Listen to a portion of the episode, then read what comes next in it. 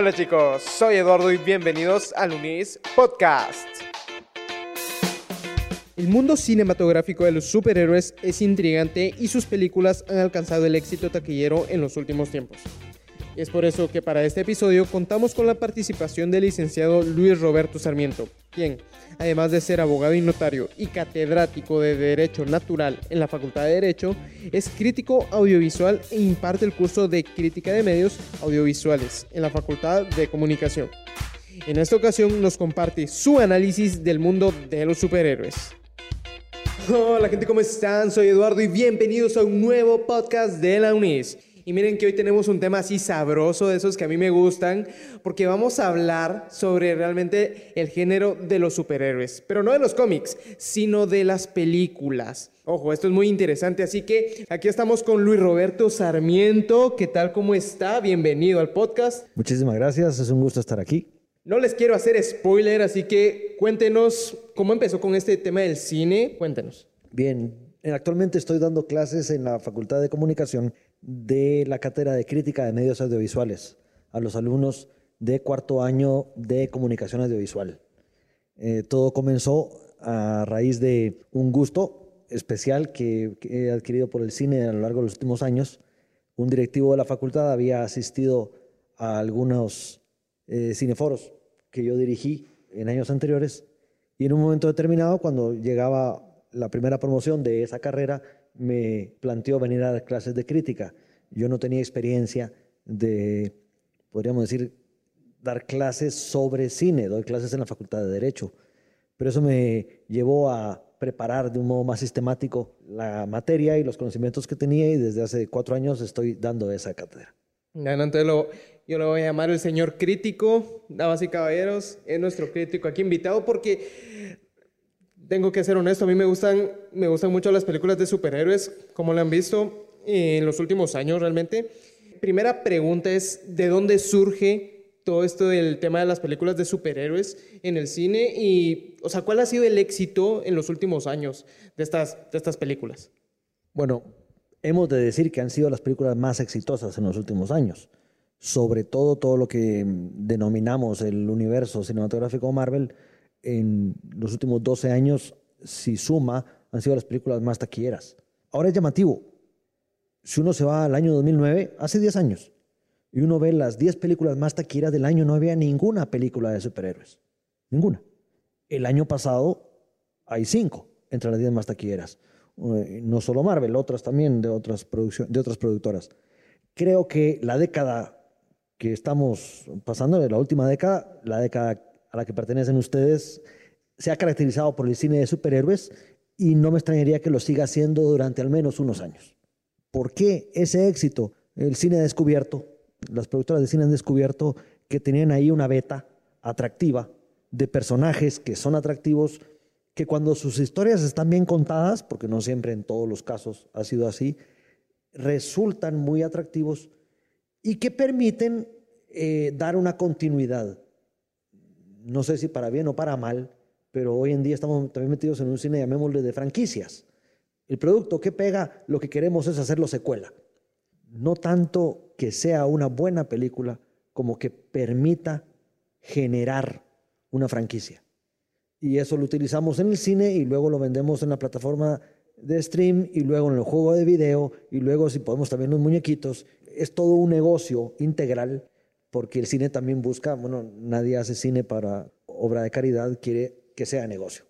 Y la taquilla es la que lo muestra. No, claro, pero o sea, también nos podemos ver, ya que mencionó Marvel, o sea, antes de que empezara todo el MCU, estaban las películas al menos de Spider-Man, o sea, con Tobey Maguire y Andrew Garfield. O sea, ¿qué fue lo que ha diferenciado realmente, al menos en el tema de contar la historia, las películas de, del MCU con las otras que se han contado?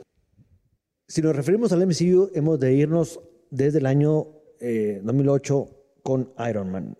Esas anteriores películas de Spider-Man no pertenecen a este universo, tanto que el Spider-Man ha comenzado de nuevo. Pero ¿qué ha caracterizado esas películas? Pienso que varias cosas. Uno, han sido fieles a su material fuente, a los personajes de los que querían hablar y han sido coherentes en su historia. Hay que decir, no eran los personajes más reconocidos del universo Marvel los que luego han llegado al cine.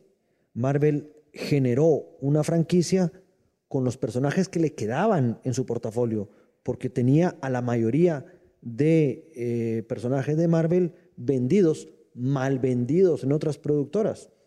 Spider-Man pertenecía a Sony, X-Men pertenecía, pertenecía a Fox, Hulk pertenecía, si no recuerdo mal, a Universal. Entonces, bueno, había mal vendido los derechos de cine de, de muchos de sus personajes porque lo que quería era seguir vendiendo cómics. No había descubierto, que es lo que descubre en los últimos años, que vendía cómics y malvivía o vendía cine y se forraba de dinero. Ahora ya no hacen cine para vender cómics, hacen cómics porque quieren generar más taquilla en el cine. Ahora bien, no es solo taquilla, sus películas tienen calidad, tienen una historia coherente, los personajes evolucionan de modo orgánico en la historia, sus historias son buenas y atractivas, las películas tienen temas, no es solo ir a ver la destrucción de la ciudad, si destruimos una ciudad habrá una razón por la cual la destruimos, las películas tienen un tema, el tema familiar está muy presente en el universo Marvel, el tema de eh, la justicia, el tema de la búsqueda del bien está muy presente en el universo Marvel. Hay temáticas que ese universo respeta y que conectan con el público. Pensaría que eso es, resumiendo mucho, eh, parte del éxito que, tiene.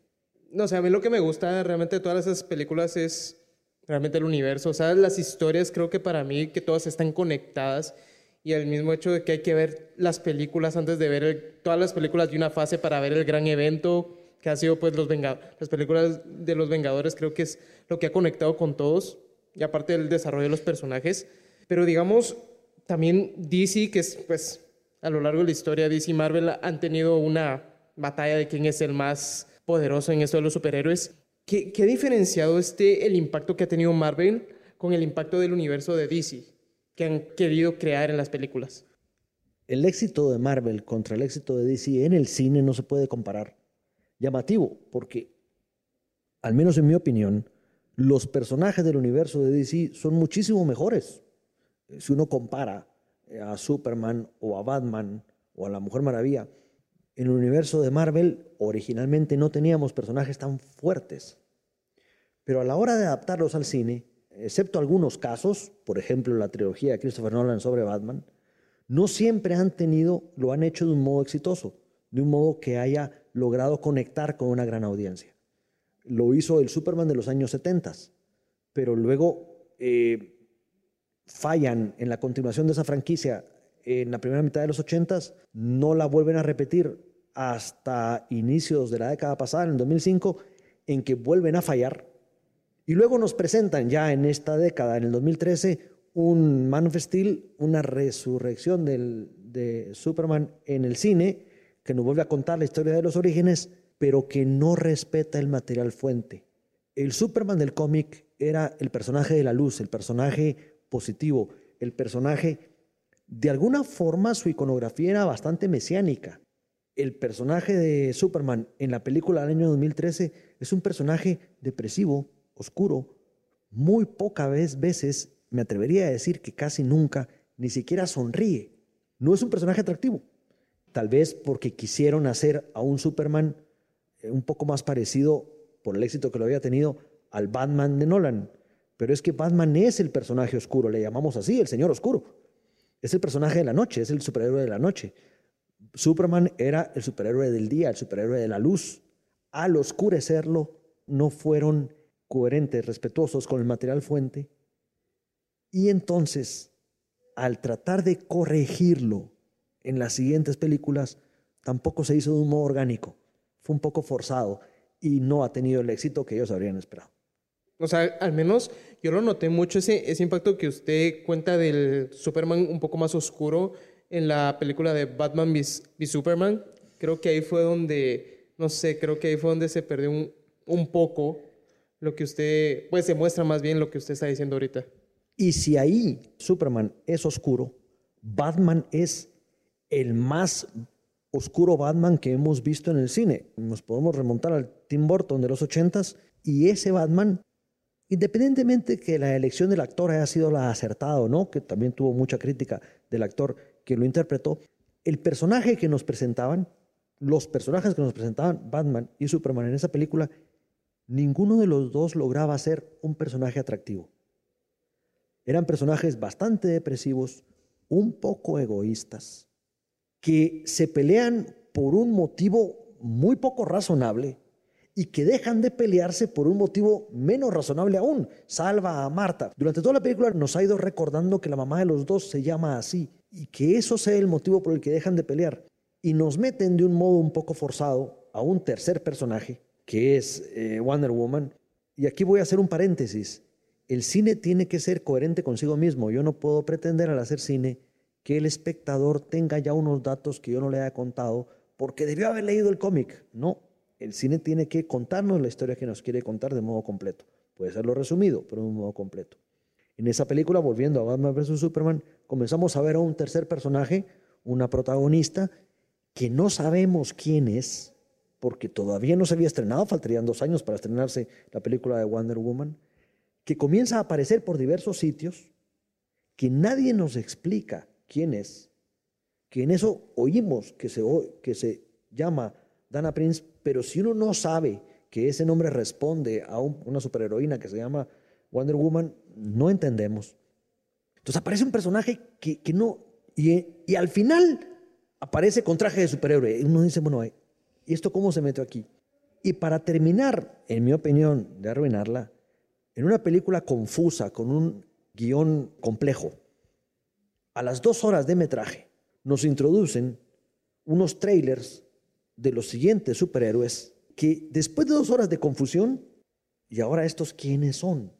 Esa película tuvo muchos problemas en la producción. Su director fue despedido al final de la producción y fue llamado un director que venía del universo Marvel para terminar la, filmación y la postproducción de la película. Eh, llamativamente, en la Comic Con de San Diego de la semana antepasada, eh, se hizo pública una campaña pidiéndole a Warner que lanzara el corte original de Snyder, porque es, habría sido una mucho mejor película que la que nos llegó al cine, que tristemente no lo fue. No, sí, yo creo que todas las películas de DC han sido criticadas hasta cierto punto. Yo, yo de lo que, pues, de, lo que he escuchado y de lo que he experimentado, creo que el personaje que más se salva, o bueno, los dos personajes son Aquaman y son Wonder Woman de ese universo. Pero la razón cabalmente es lo que decíamos antes. Han logrado contarnos una historia sobre un personaje coherente en su misma historia. ¿Qué hizo el MCU? Nos contó la historia de los personajes. Iron Man, Hulk, Thor, Iron Man 2.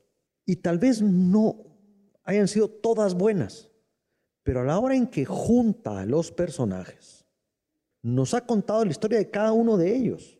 Incluso los que no tenían película propia, Hawkeye o eh, Black Widow, nos ha contado lo suficiente para que al verles en la película de Los Vengadores 1, la original, entendamos quiénes son. DC cometió lo que me parece a mí fue un error de primero contarnos la película, primero presentarnos la película juntando a toda la Liga de la Justicia. Y solo nos había presentado, medio presentado, a dos de esos personajes, a Batman y a Superman. Nos coloca a la Mujer Maravilla, a Aquaman, a Cyborg, sin explicarnos quiénes son. Entonces no logramos entender como espectadores, a menos de que tengamos un conocimiento previo, qué es lo que estamos viendo. Y el cine no puede pretender, si lo que quiere es tener una gran taquilla, una gran audiencia, que el público llegue a la sala con un conocimiento previo se lo tengo que contar, el guion tiene que ser coherente. No, la verdad que sí, eso tiene mucho, mucha razón porque, o sea, Marvel, bueno, casos de negocios, en, en administración, ahí nos hablan del, del, caso de Marvel, del éxito de Marvel en los últimos años, ha sido esa parte, conecta todas las historias y, hace, al final de cuentas también hace a los personajes más humanos. Entonces, aquí, aquí es donde yo quiero entrar porque, ok, Marvel empezó con el MCU empezó en 2008 con Iron Man hace 11 años y ahora estamos viendo que la película más taquillera es Endgame. Te lo decía, en una década el cine de superhéroes se, se ha logrado posicionar. Entonces, Endgame, ¿Por qué? ¿Por qué llegó hasta, hasta, tan arriba en la, en la lista de, de películas? Es ya la película más taquillera de la historia. Ajustado a la inflación, tal vez no, pero en cuanto a números absolutos, es ya la película más taquillera de historia. ¿Por qué? Creo que hay muchas razones. Una de ellas, lo que eh, decía usted antes, son personajes más humanos, conectamos más con ellos. Una característica, por ejemplo, del universo Marvel, todo superhéroe tenía su personalidad de superhéroe y su alter ego con el cual se presentaba en el mundo. Superman era Clark Kent, Batman es Bruce Wayne, el hombre araña es Peter Parker. Llamativamente, Marvel desde muy pronto renuncia al alter ego. Desde la primera película de Iron Man sabemos, y él lo dirá, yo soy Iron Man, que Tony Stark es Iron Man. Muy pronto dejaremos de referirnos al Capitán América como Capitán América todo el mundo sabrá que es Steve Rogers. Black Widow y Hawkeye ni siquiera tienen un alter ego. Hulk se sabe que es Bruce Banner. Solo un superhéroe mantenía su alter ego. Peter Parker, eh, Spider-Man. Y no voy a spoilear nada, pero bueno, ha ocurrido algo últimamente que uno dice, ¿por qué Marvel toma esa decisión? Creo yo, para hacer más cercanos los personajes. Cuando el personaje no tiene un alter ego, cuando el personaje tiene una conexión con la audiencia. El cine funciona así, son tal vez conexiones, si lo queremos, un poco subliminales, hace que el espectador conecte más con el personaje. Como decíamos, son más humanos. Yo, en una presentación que daba recientemente, ponía como ejemplo una secuencia en la película Avengers Age of Ultron, la edad de Ultron. Hay un momento en que han recibido una fuerte derrota los Vengadores y la película hace un viaje a la casa de la familia de eh, Hawkeye, de Ojo de Halcón. La película introduce esa secuencia en un momento que uno podría decir poco orgánico. Pero ¿por qué hace eso? Porque nos quiere contar la historia del personaje. Marvel respeta de un modo muy especial a sus personajes y cuenta sus historias de un modo completo. Cuando sus personajes no han funcionado, ocurrió con el primer Thor, ocurrió con el primer Hulk, corrige a los personajes, pero lo va haciendo con tiempo, con calma. Incluso lo hace a través de dos, tres películas. De tal forma que un personaje como Hulk, que en el, tal vez no sea el mejor parámetro, pero en el tomatómetro tenía un 65% de positivo hace cuatro películas, hoy tiene 97 pero lo ha hecho con calma, no forzado.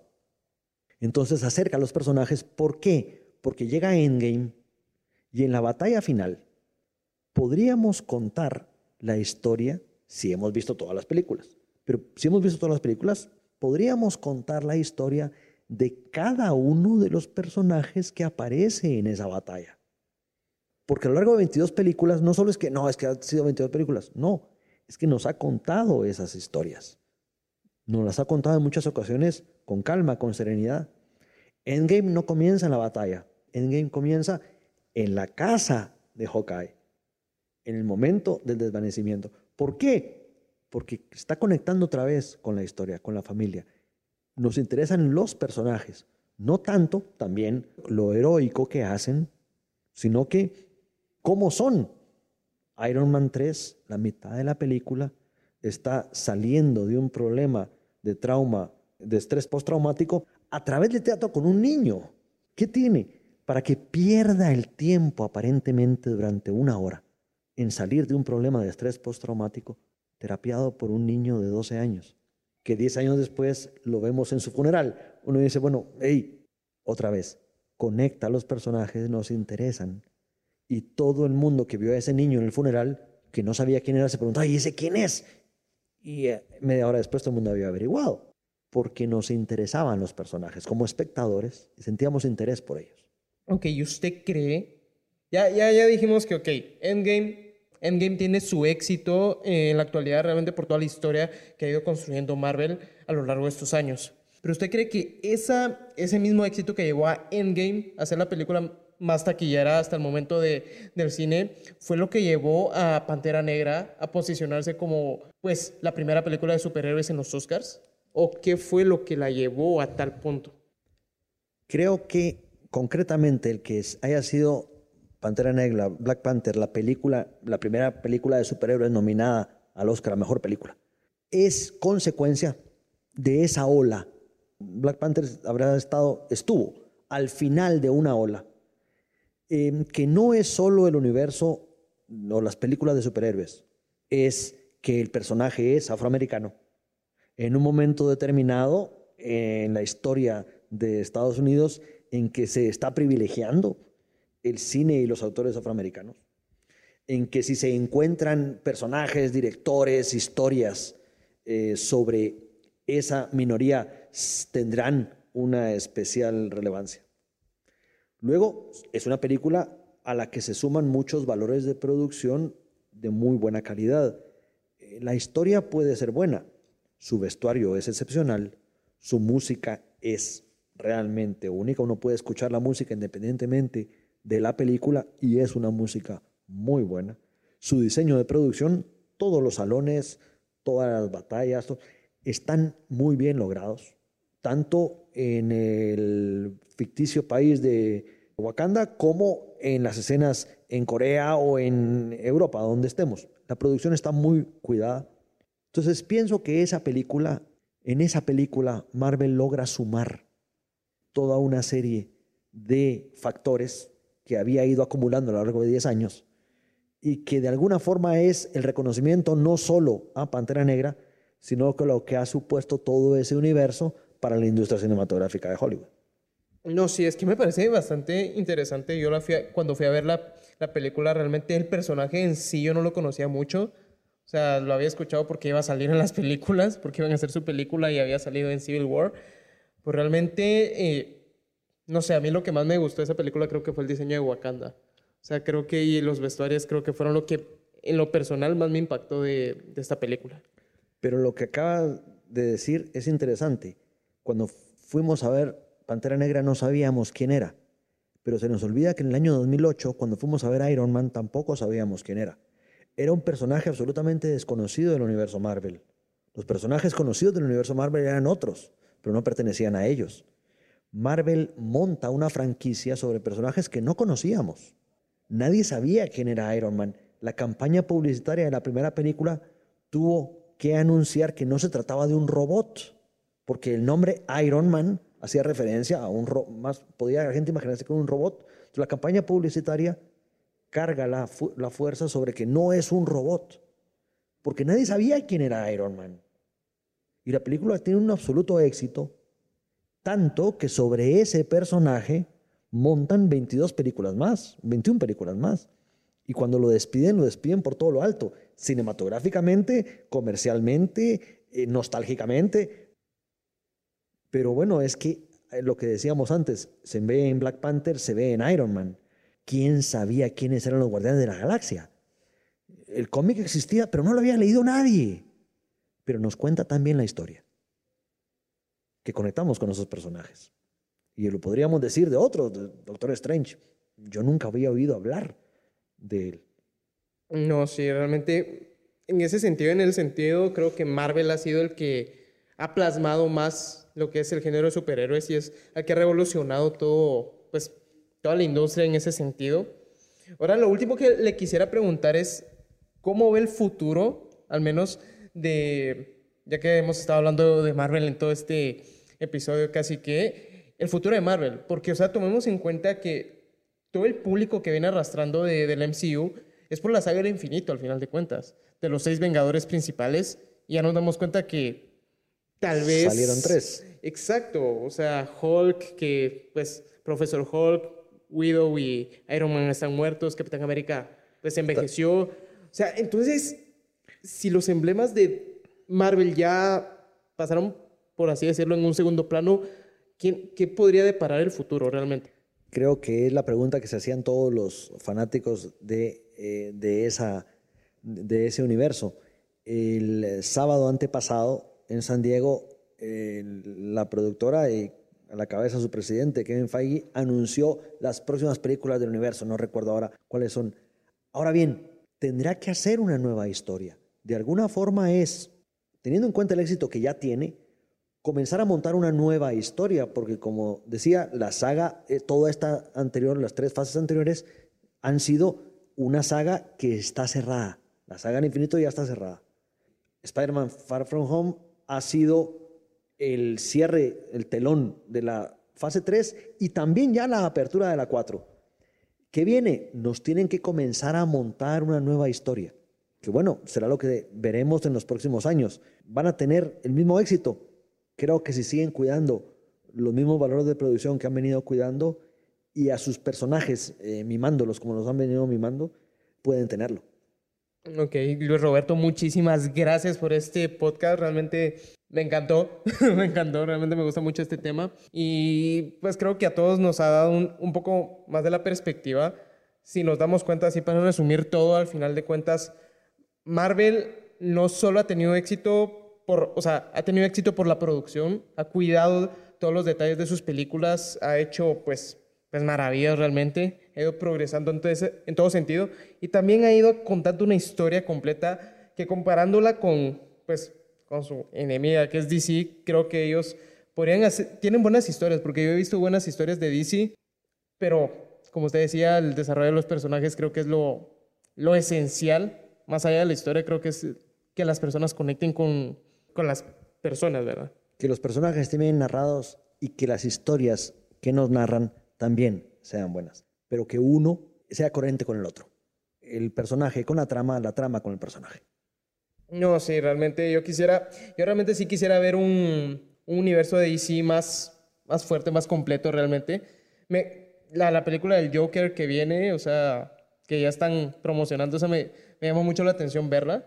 Entonces, bueno, esperemos que, pues, que el cine de superhéroes nos siga trayendo muchas cosas buenas, Así que muchas gracias por estar aquí, por haber escuchado este podcast.